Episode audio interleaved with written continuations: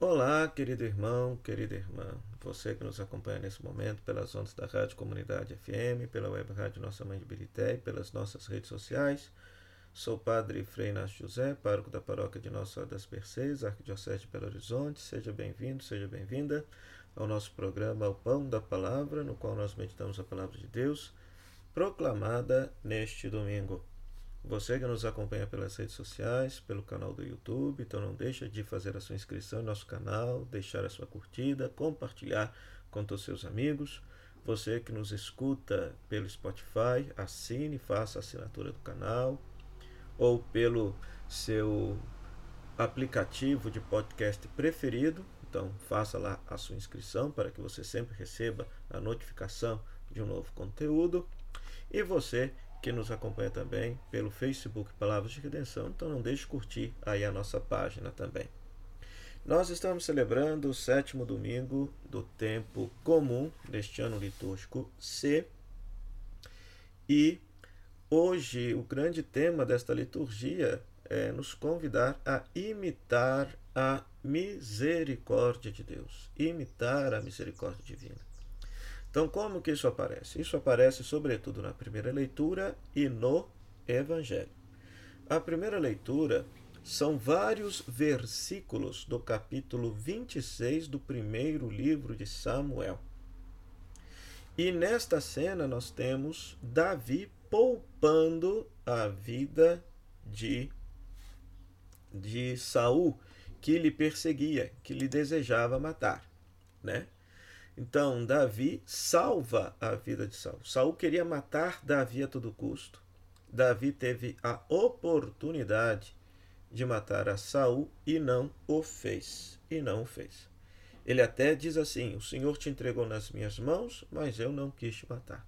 Ou seja, Davi usou de misericórdia para com o seu inimigo que queria sua morte e não o matou não lhe fez mal. Esta cena tem, vamos dizer assim, a sua plenitude no ensinamento de Jesus no Evangelho de hoje. Lucas, capítulo 6, versículo 27 a 38, na qual Jesus nos solicita: sede misericordiosos, como também o vosso Pai é misericordioso. É, este texto tem seu paralelo lá no, no capítulo 5, 6 e 7 do Evangelho de Mateus, que é o chamado Sermão da Montanha. Aqui em Lucas é o Sermão da Planície. E esse texto nos ensina, esta, esta fala de Jesus nos ensina que a grande diferença do cristão é a gratuidade, o amor aos inimigos e ser misericordioso como Deus é misericordioso. Se lá no Evangelho de Mateus se diz que nós devemos ser perfeitos como o Pai do céu é perfeito, Lucas coloca, devemos ser misericordiosos como o Pai do céu é misericordioso. Então a perfeição do Pai do céu consiste na sua bondade, consiste na sua misericórdia. Então somos chamados a ser misericordiosos, inclusive para com aqueles que nos odeiam, para com aqueles que nos fazem o mal.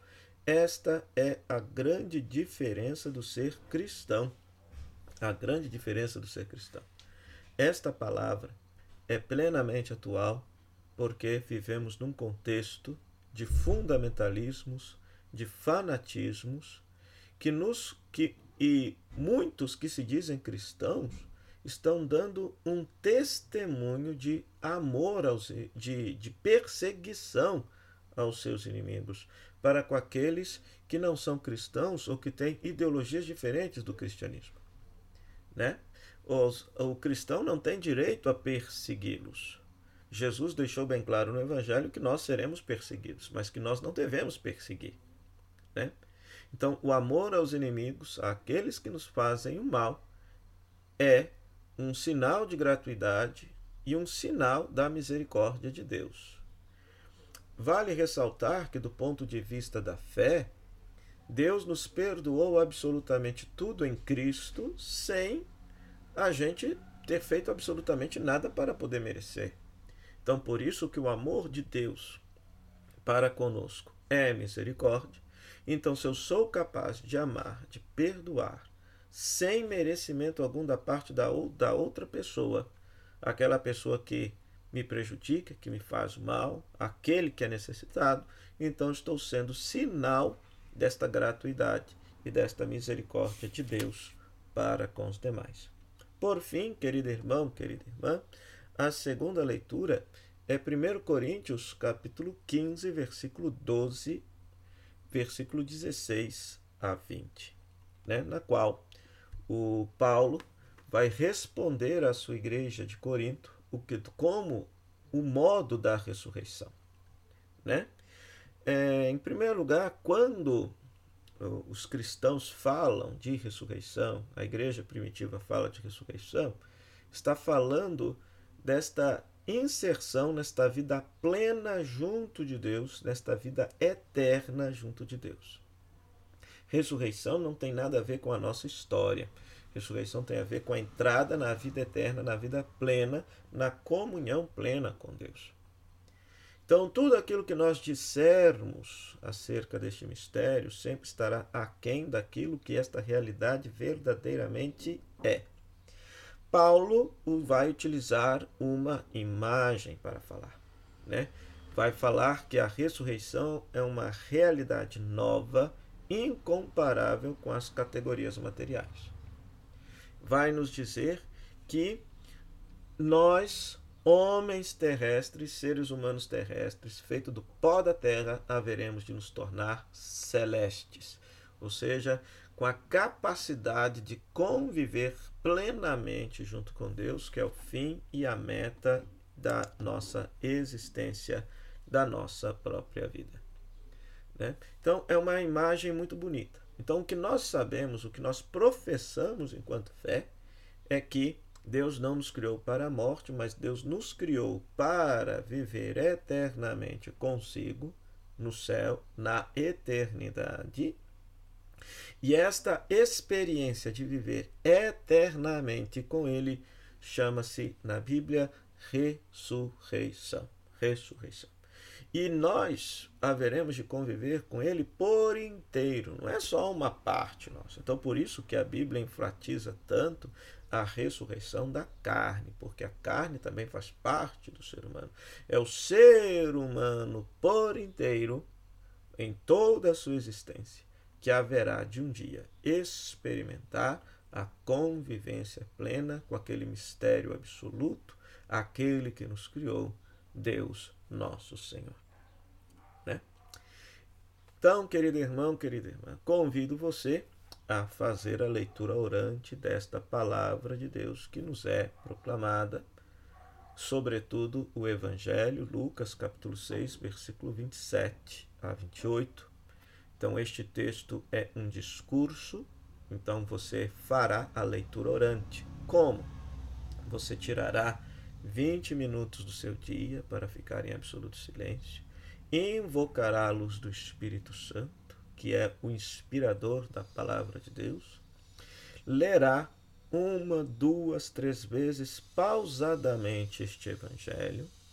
Você vai reparar que uma palavra do evangelho te chama a atenção. Então aí você vai parar nesta palavra e vai refletir o que que esta palavra tem a ver com a minha vida concreta, cotidiana, aqui e agora. E aí a partir desta reflexão, você conversa com Deus, você faça a sua oração. Então você dialogue com Deus.